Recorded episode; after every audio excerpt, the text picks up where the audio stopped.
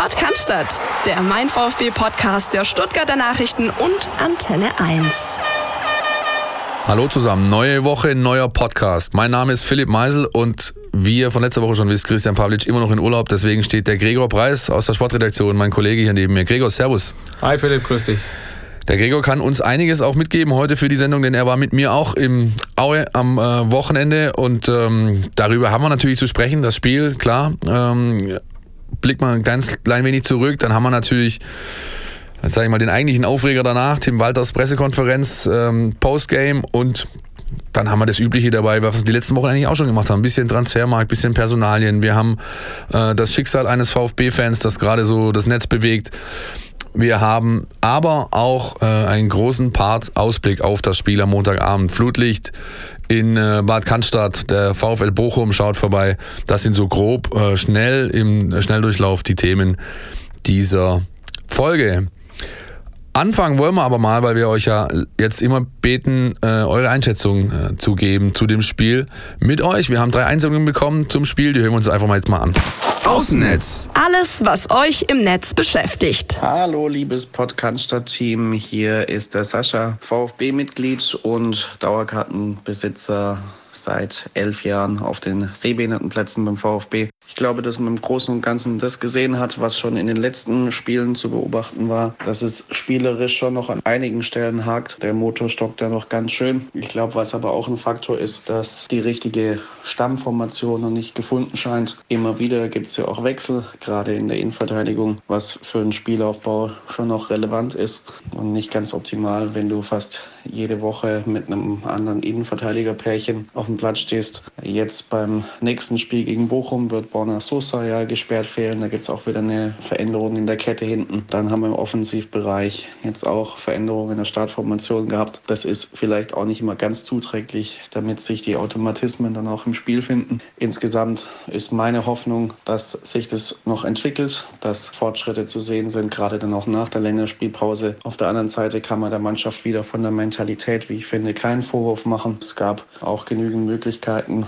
um das entscheidende Tor dann zum 1 zu 0 zu schießen. Eine ganz gute Phase, wie ich fand, vor der Halbzeit mit ähm, zwei, drei ganz guten Abschlüssen. Und äh, dann nach der gelb-roten Karte für Borna Sosa auch noch eine gute Phase, wo ich eigentlich den Eindruck hatte, dass eher Aue und gefühlt in Unterzahl spielt und nicht wir. Da hätten wir das Spiel hinten raus auch noch auf unsere Seite ziehen können. Insgesamt denke ich, mit acht Punkten nach vier Spielen dazustehen ist ordentlich. Bis mit vorne dabei. So kann man die nächsten Schritte jetzt auch gehen. Zur entscheidenden Situation, was den nicht gegebenen Elfmeter in der ersten Halbzeit angeht. Ich weiß nicht, wie viel klarer eine Fehlentscheidung noch sein muss, damit sie dann korrigiert wird. Für mich ein klarer Elfmeter. Ich saß vor dem Fernseher und habe mir gedacht, ich habe immer gedacht, ich sei der mit der starken Sehbehinderung. Das war schon äh, schwer nachzuvollziehen. Bei der gelb-roten Karte für Borna Sosa bin ich nicht ganz der Meinung unseres Cheftrainers. Ich glaube, dass es für einen Elfmeter deutlich zu wenig ist. Ich glaube aber auch nicht, dass man da zwingend eine gelbe Karte für eine Schwalbe geben muss. Ich bleibe weiter durchaus zuversichtlich. Vielen Dank an euch für euren tollen Podcast und bis demnächst mal wieder. Servus, Niklas mein Name und ich habe das Ganze aus dem Ausland verfolgt. Also das erste was auf jeden Fall heute ein Riesenproblem war, war, dass ähm, der Kempf gefehlt hat, weil also weder der Phillips, der hat das, der war der, das in der ersten Halbzeit dann ja der Innenverteidiger war, der ins Mittelfeld sich vorgezogen hat im Spielaufbau, war da total überfordert. Ja, der Karasor konnte ihm da auch kaum helfen mit wirklich spielintelligenten äh, Pässen, die das System erfordern. Und der Bartschuber hat es auch ganz, ganz selten nur gemacht, dass er dann die Position übernommen hat. Also dementsprechend war der Ausfall von Kempf sehr, sehr schwer zu kompensieren und ich glaube, das hat dem ganzen System wirklich wehgetan und kann man hoffen, dass der bald wieder zurück ist. Ansonsten in der ersten Halbzeit extrem schwierig durchzukommen, vor allem oder ein Riesenproblem, das war in der zweiten Zeit ein bisschen besser. Es ist gar nicht ins Eins gegen Eins gegangen. Man hat immer nur versucht zu spielen, alles mit Pässen zu lösen. War ja mal der Kommentar, dass eventuell der Mangala daran fehlen wird. Das hat man heute auf jeden Fall auch gemerkt. Generell über das ganze Spiel viel zu unkonzentriert, schlampige Abspiele in Situationen, wo eigentlich Potenzial da ist und vor allem auch dumme, dumme Abspielfehler, wo ich dann auch ja, viele taktische Fouls mit gelben Karten rauskam, was letztendlich dann auch bestraft wurde durch die gelb-rote Karte, durch eine andere Unkonzentriertheit mit der Schwalbe. Dann vielleicht ein Punkt, den man besprechen kann. Ich finde, Karasor spielt zwar ganz ordentlich, wenn es so um ja, die Pässe geht, die er dann ja, macht, wenn er mal einen Ball gewonnen hat, aber generell finde ich in der Rückwärtsbewegung extrem steif. Gegen Heidenheim meines Erachtens beim Tor war er schuldig und hatte wieder mehrere richtige schwache Zweikampfsituationen in der Defensive im Spiel jetzt gegen, gegen Aue. Was ganz gut war, war, dass, es, dass man recht griffig war, auch vor allem der zweiten Halbzeit, als es man ein bisschen offener stand mit einem Mann weniger, der Didavi und auch der neue, der Silas, super griffig dann und gut nach hinten gearbeitet. Das fand ich gut. Und der Clement hat extrem intelligente Wege in die Spitze gemacht, genauso wie der Silas. Was sonst noch gefehlt hat, das aggressive Anrennen. Also man hat viel zu wenig letztendlich so druckvoll angerannt,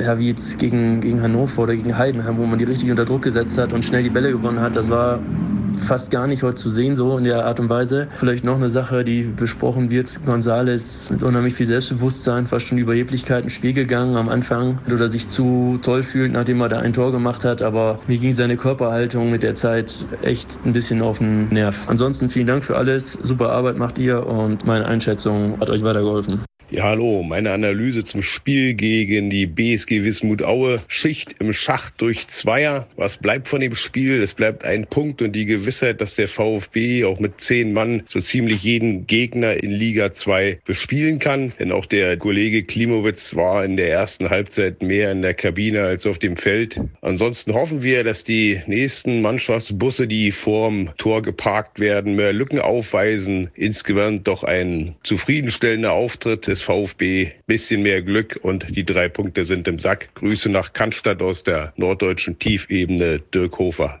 Ciao. Ja, herzlichen Dank an euch drei, vor allem an Dirk, der die letzte ähm, äh, aus der Norddeutsch norddeutschen Tiefebene sich gemeldet hat und hat, glaube ich, ein Thema aufgeworfen, zu dem wir nachher nochmal kommen werden. Der Bus, der permanent vor, der, vor dem Strafraum geparkt wird, den der VfB zu knacken hat, äh, wird natürlich im Kontext rund um das Bochum-Spiel nachher nochmal Thema sein. Ähm, ich glaube, Gregor, wir brauchen gar nicht mehr allzu viele Worte zum Spiel verlieren. Ähm, was wirklich dann äh, die Tage danach äh, die Gazetten äh, bewegt hat, war Tim Walters, ja, sag ich mal, emotionale Rede bei der, bei der Pressekonferenz nach dem Spiel. Wie hast du es denn wahrgenommen? Ja, also ich muss dazu sagen, ich habe jetzt, ich war längere Zeit raus wegen Elternzeit. Ich habe jetzt den Tim Walter erstmals kennengelernt und das war jetzt mein erster Eindruck, den ich von ihm hatte. Und der war dann schon so, hm, okay, muss man erstmal sacken lassen, muss man erstmal schlucken. Habe ich da selber ein bisschen gewundert, äh, wie er da aus der Haut gefahren ist. Ähm, ja, also er bewegt sich da schon auf, auf einem schmalen Grat, auf dünnem Eis und äh, ich glaube, da muss man nicht viel von Fußball verstehen, um zu wissen, dass das auf ihn irgendwann zurückfallen wird, äh, spätestens dann, wenn es nicht mehr so gut läuft. Richtig, das haben wir auch immer wieder betont, glaube ich, die letzten Wochen. Ähm, und der Ergebnisdruck zählt und ähm, der ist momentan noch nicht da, weil der VfB steht ergebnistechnisch sehr gut da. Aber ganz klar ist, dass diese Art halt nicht äh, ja, überall gut ankommt. Ich persönlich habe so das Gefühl, der ja, dass da so, ich meine, die, die, die Medienlandschaft oder auch die Fans, Anhänger wollen immer Typen. Ja, jetzt hat sich halt mal einer geäußert, vielleicht in einer Art, die nicht unbedingt ähm, äh, ganz politisch korrekt war, aber dann setzt eben dieser klassische Beißreflex ein. Ich habe Sachen gelesen von wegen frauenfeindlich und so weiter und so fort. Also ich glaube, man sollte das Ganze im ersten Moment jetzt mal noch nicht so hoch hängen, muss das weiterhin beobachten. Was ich wiederum auch finde, Walter tut sich damit halt dahingehend keinen Gefallen, weil wenn er ein großer Trainer werden will, dann musst du in solchen Situationen in der Lage sein, solche Dinge ein bisschen eleganter wegzumoderieren, als eben da komplett aus dem Sattel zu gehen. Ähm, ja, und mein, wir hatten auch die Tage danach dann die Gelegenheit, mit ähm, dem, sag ich mal, Angesprochenen zu sprechen, nämlich mit Felix Zweier.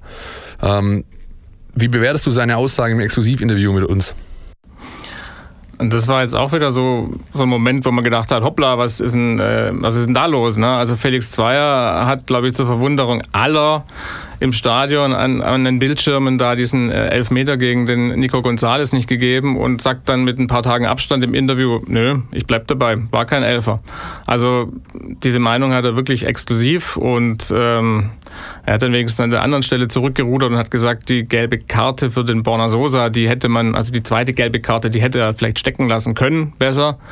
Ja, da bin ich bei ihm. Ja, da muss man sagen, okay, Hut ab, dass er die Entscheidung wenigstens ein Stück weit revidiert, aber dass er bei dem Elfmeter bleibt oder bei dem nicht gegebenen Elfmeter vielmehr, fällt mir irgendwie ehrlich gesagt nichts mehr dazu ein, zumal es ja auch den Videobeweis gibt in der zweiten Liga, Eben, wie wir genau. alle wissen. Ne? Genau, richtig, den gibt es und er hat wohl äh, laut seiner Aussage den Robert Kempter in Köln angefunkt.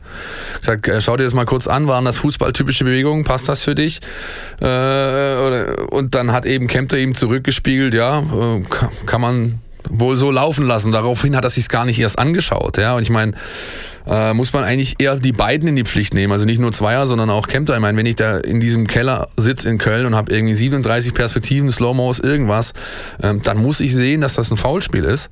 Und ich finde es im Gesamtkontext, ohne jetzt mal weiter auf Details der einzelnen Entscheidungen einzugehen, einfach, ich fände es mal erfrischend, wenn diese Herrschaften, egal wer das jetzt ist, der da gepfiffen hat, ähm, wenn die mal in der Lage wären, einfach einen Fehler zuzugeben. Ja? Ich meine, das würde, glaube ich, vieles, auch die Diskussionen, sage ich mal, die, die Hitzigkeit von Diskussionen ein bisschen runterfahren, wenn das Schiedsrichterwesen, ganz egal wer das jetzt ist, sich mal hinstellt und sagt, ja, wir haben da einen Fehler gemacht. Und das passiert halt in diesem Gesamtkontext Videobeweis kaum. Ja? Und das äh, führt meiner Ansicht nach oder trägt meiner Ansicht nach nicht dazu bei, dass sich da so ein bisschen auch Gemüter beruhigen, was diesen Gesamtkontext Videobeweis angeht. Weil man hat ja Woche für Woche, nicht nur bei VfB-Spielen, solche Aufreger dabei und im Nachgang ähm, kann man sie einfach klar als Fehler definieren, die auf dem Platz oder in Köln dann gemacht wurden. Und stellt euch doch mal hin, bitte, und sagt, Leute, wir haben da einfach missgebaut, oder? Fakt ist, der Videobeweis kann es eben keinem recht machen. Das ist jetzt auch eine Erkenntnis, die wir gewonnen haben. Und die wollten in dem Fall das Spiel halt schnell machen. Die wollten nicht wieder hier eine Unterbrechung haben und zu sagen, jetzt lass uns das nochmal anschauen im Monitor. Die haben gesagt, komm, zack, weiterlaufen lassen, weil das ja auch ein Stück weit die Ansage ist von oben, ja, das Spiel nicht zu lange aufzuhalten. Und äh, dabei ist jetzt das herausgekommen und wir sind am Meckern und der VfB ist auch am Meckern und ja, das Ja, ist so die Krux dieses Videobeweises. Genau, es führt einfach nicht zu, führt einfach nicht zur Verbesserung der Gesamtsituation. Das ist äh, tatsächlich schade.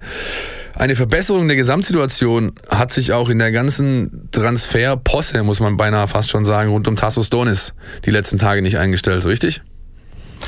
Ja, plötzlich war er wieder da, ne, nachdem er seine Koffer schon gepackt hatte Richtung Italien, FC Genua. Äh, zur Verhandlung aufgebrochen, Medizincheck wohl schon absolviert und ja, gestern war er plötzlich wieder auf dem Trainingsgelände am äh, Mittwoch. Wir haben uns alle gewundert und ja, der Deal ist zunächst mal auf Eis gelegt, wenn nicht geplatzt. Ähm, gut möglich, dass er auch über den 2. September hier auf dem Ja. Trainingsgelände weilt und ähm, ja, Da bin ich tatsächlich gespannt, was sie machen, ja, denn ähm, äh, Missintat hat da mehrfach schon im Gespräch anklingen lassen, ja, dann ist er entweder Teil der Gruppe oder Teil einer anderen Gruppe. Und dieser, dieser Halbsatz, der, der hinten an, der hat sich schon so, der fühlt sich so ein bisschen nach Trainingsgruppe 2 an irgendwie, ja.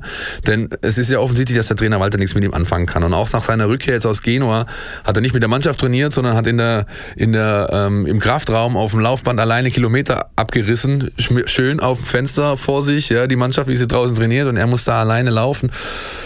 Ich befürchte wirklich, dass sich der VfB da echt ein, sag ich mal, ein Problem ins Haus holt, sollte der Transfer bis zum 2.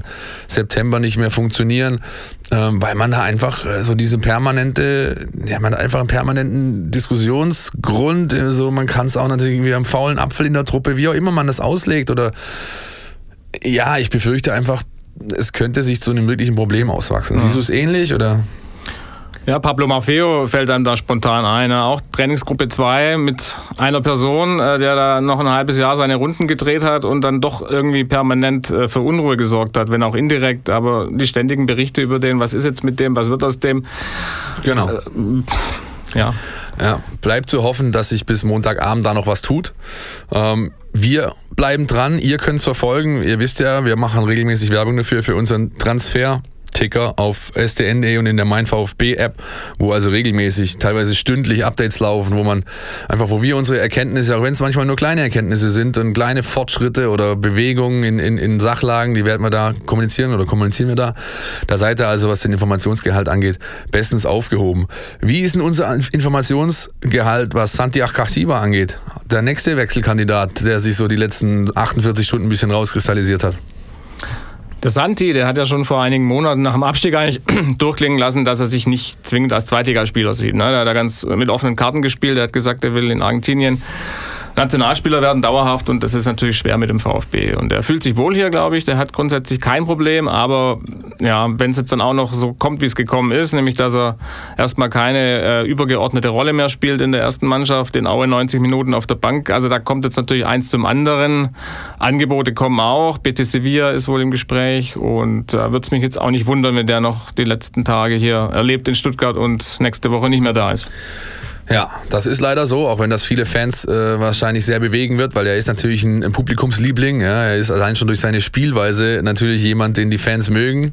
Aber eben auch, äh, er steht dafür eine Spielweise, die Team Walter so gar nicht begeistert, denn sonst hätte er ihn nicht auf diese Achterrolle gepackt, die Santi gar nicht schmeckt.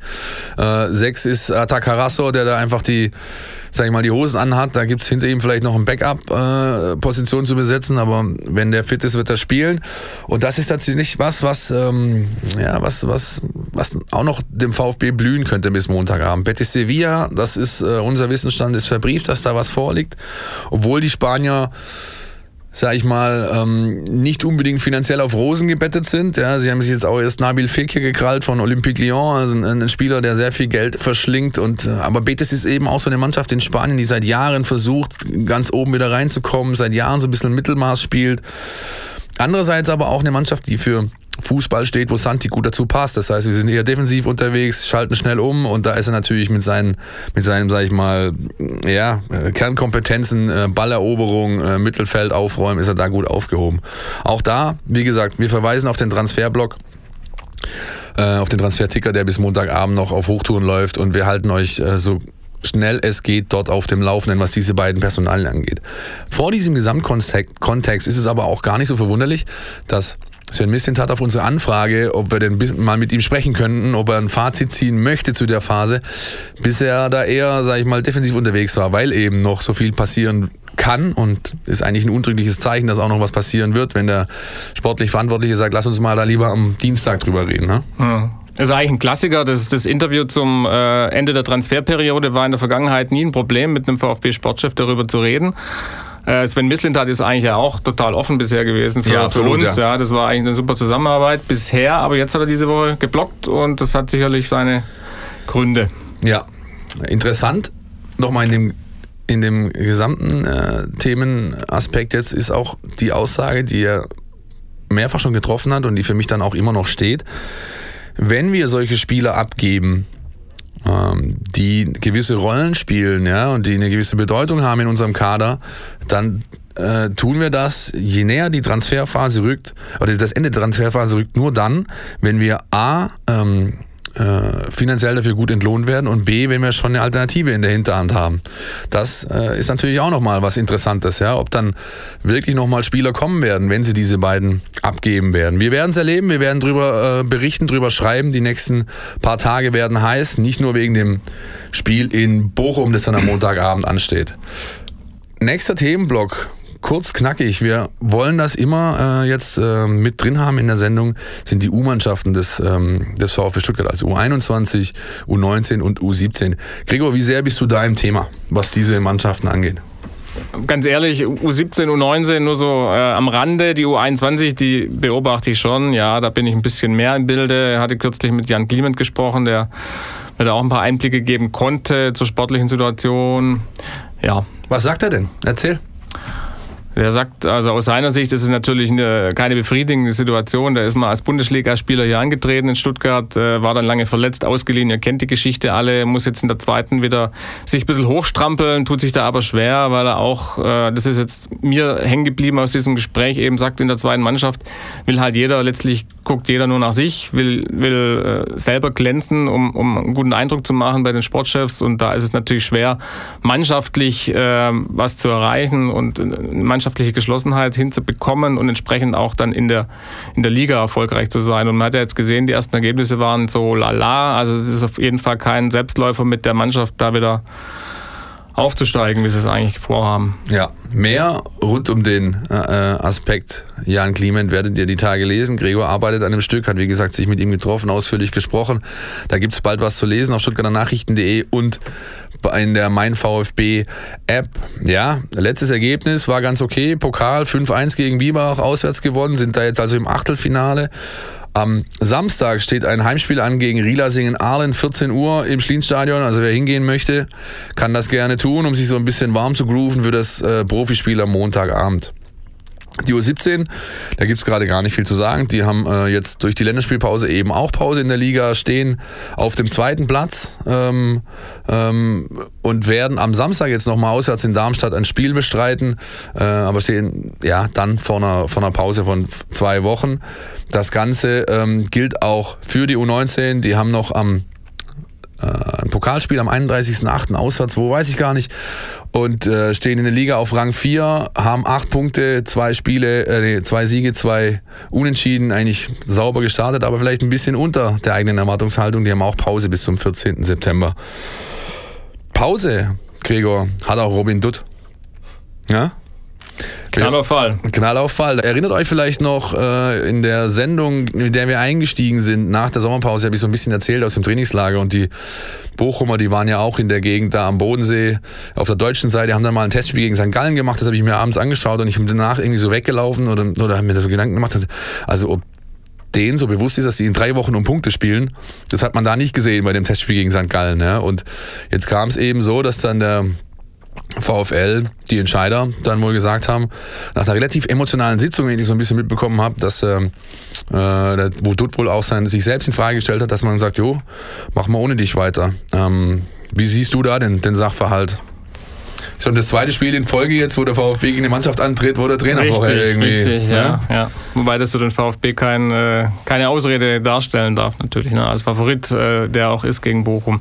Ja, Bochum, da geht es scheinbar drunter und drüber, bekommt man auch immer nur so aus der Ferne mit in der zweiten Liga, ist man nicht so nah dran. Wir haben jetzt die Tage gesprochen mit ihm und er hat uns ein bisschen eingeordnet und sagt, das ist natürlich auch Bochum auch ein schwieriges Pflaster. Ein bisschen wie VfB, da gibt es tausend Gremien, da gibt es Vereinsberäte, Vorstandsvorsitzende, Aufsichtsräte und da in dieser Gemengelage hat er sich dann letztlich auch schwer getan und, und dann verfangen. Ja, mit seiner äh, Rücktrittsankündigung, zwei Tage später war er dann raus und ja, die haben eben auch Probleme wie, wie viele andere Clubs, die haben wenig Geld. Wenn es sportlich mal, sportlich mal nicht läuft, wie jetzt die ersten äh, vier Spieltage, dann ja, endet es dann oftmals in so einem Fiasko.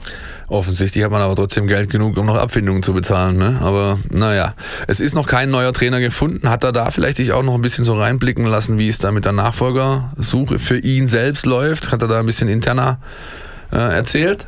Er hat keine Namen genannt. Wir wissen ja alle, wer gehandelt wird. Ne? Unser altbekannter Hannes Wolf, der Bochumer äh, der aber auf jeden Fall nicht am Montag auf der Bank sitzen wird. Also so viel, so viel können wir, glaube ich, schon mal vorwegnehmen. Wenn, dann passiert es in der anschließenden Länderspielpause.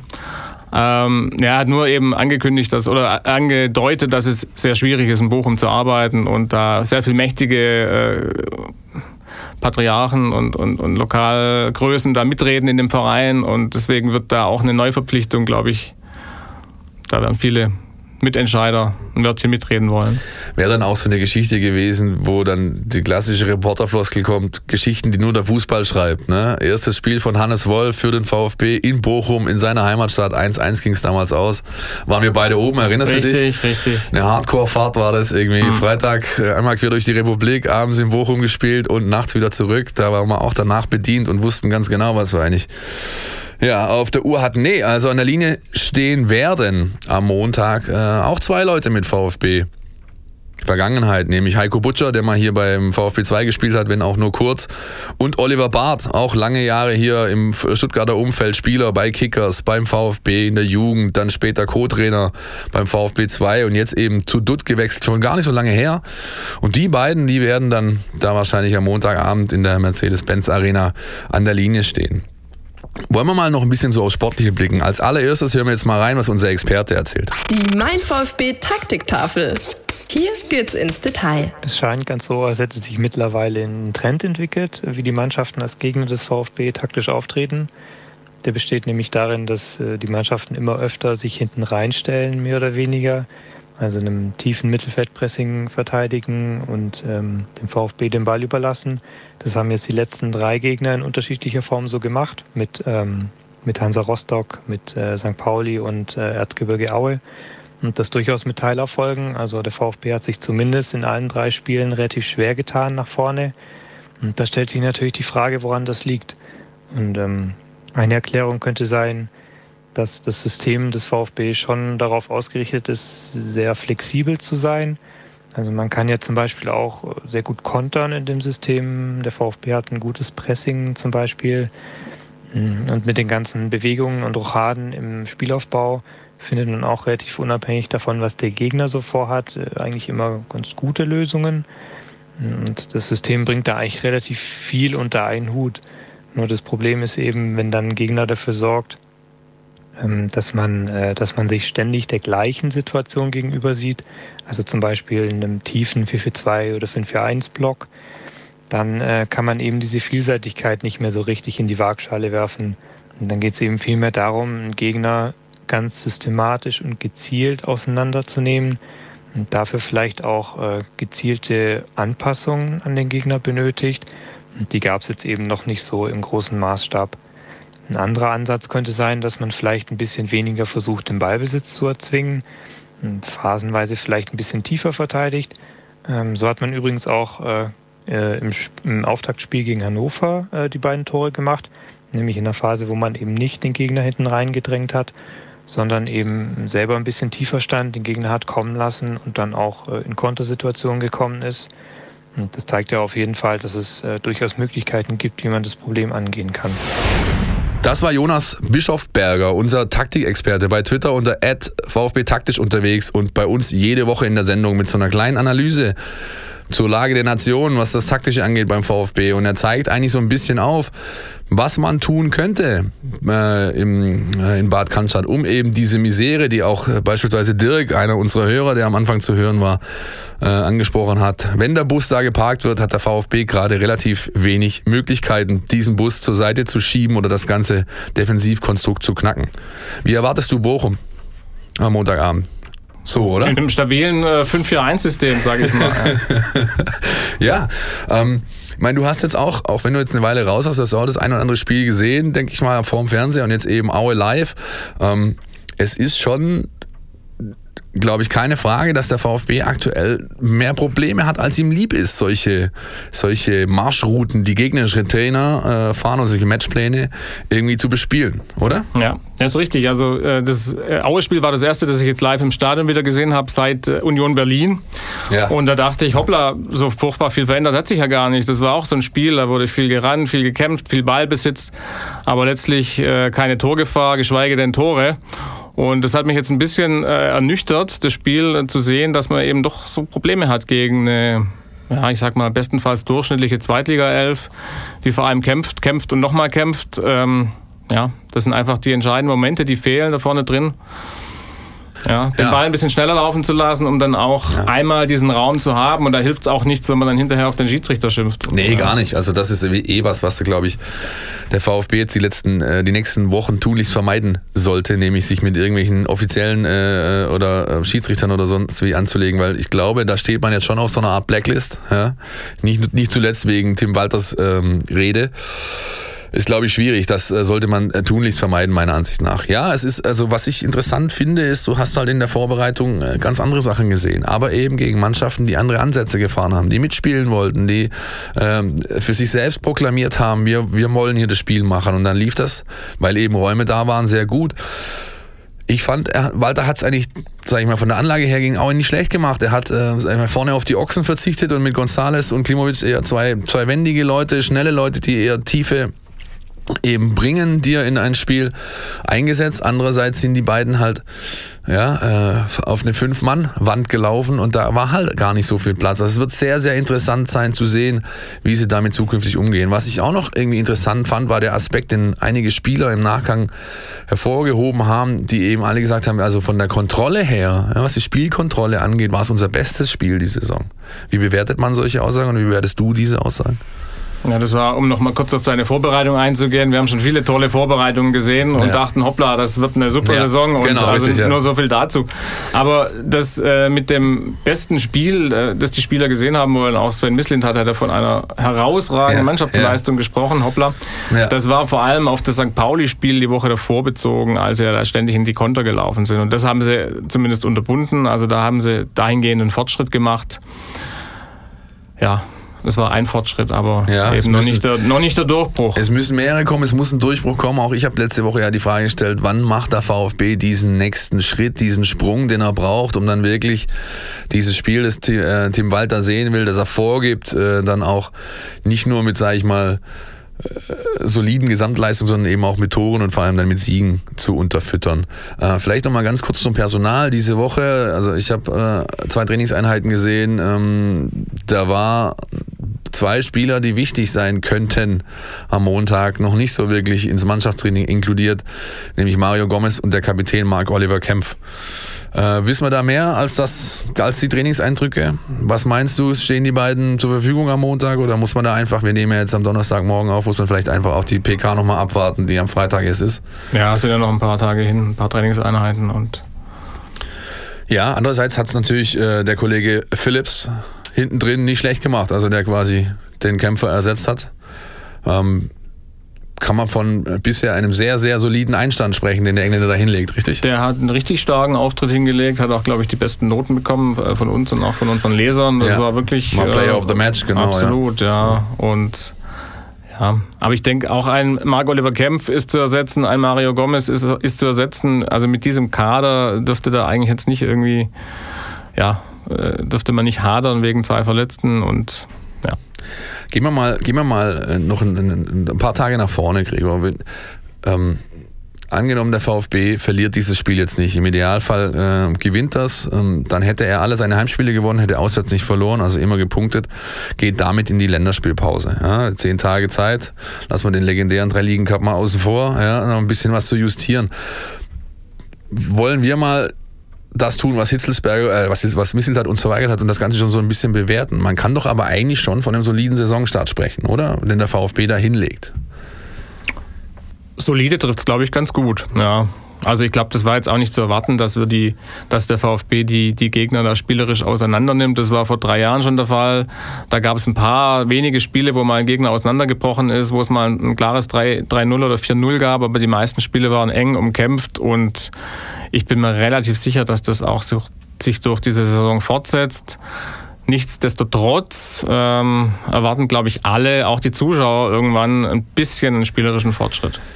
Kannst du sie verstehen? Also es gibt ja, wir, wir gucken ja auch täglich beispielsweise in die sozialen Netzwerke und da äh, zumindest in den Tagen rund um die Spiele oder nach den Spielen vor allem liest man dann schon so das eine oder andere, was man als, sage ich mal, Unzufriedenheit deuten könnte mit der Gesamtsituation. Kannst du die Leute verstehen oder würdest du sagen, hab ein bisschen mehr Geduld? Ja, gehört auch, gehört auch dazu. Also meckern ist ja irgendwie Teil des, äh, auch des Fangeschäfts und also wenn irgendwann mal nicht mehr gemeckert wird und dann, dann sind wir irgendwo bei Bayern München. Also ich glaube, das ist doch irgendwie alles noch im Rahmen, was, was die Fans auch irgendwie da so an, an äh, Vorbehalten oder an Kritikpunkten äußern, ja. Wir werden es erleben. Bin sehr gespannt, was da am Montagabend passiert. Ähm, ich persönlich werde äh, versuchen, auf Sardinien äh, irgendwo einen Livestream einzufangen und äh, ja, verabschiede mich so jetzt ein bisschen in die in, in meinen äh, äh, ersten richtigen Urlaub in diesem Jahr.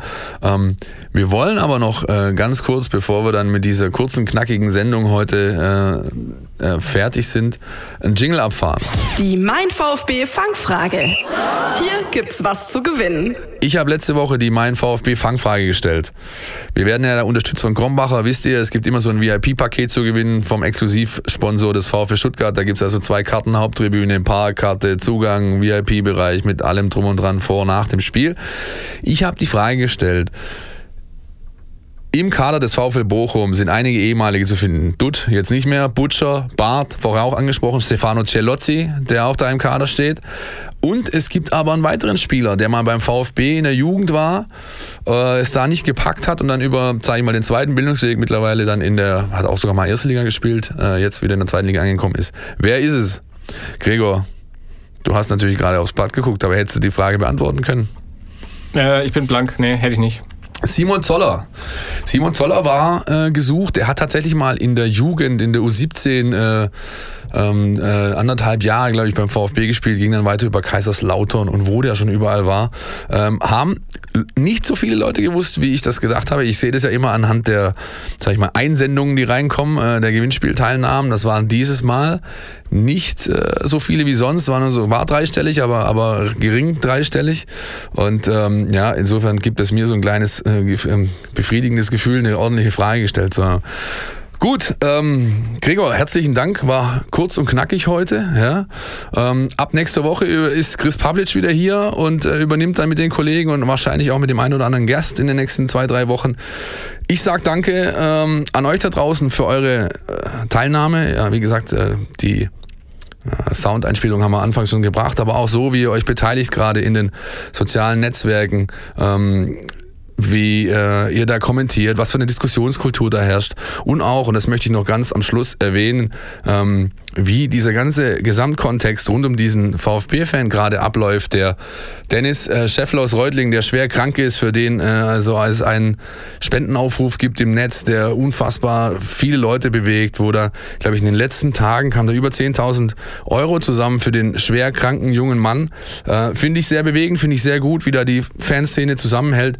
Ihr könnt auch da wiederum bei uns in der App und auf äh, stn.de ähm, Artikel dazu finden, ähm, wo ihr so ein bisschen abgeholt werdet zu diesem Sachverhalt rund um Dennis und wo ihr euch natürlich auch, wenn ihr das wollt, beteiligen könnt an der Spendenaktion.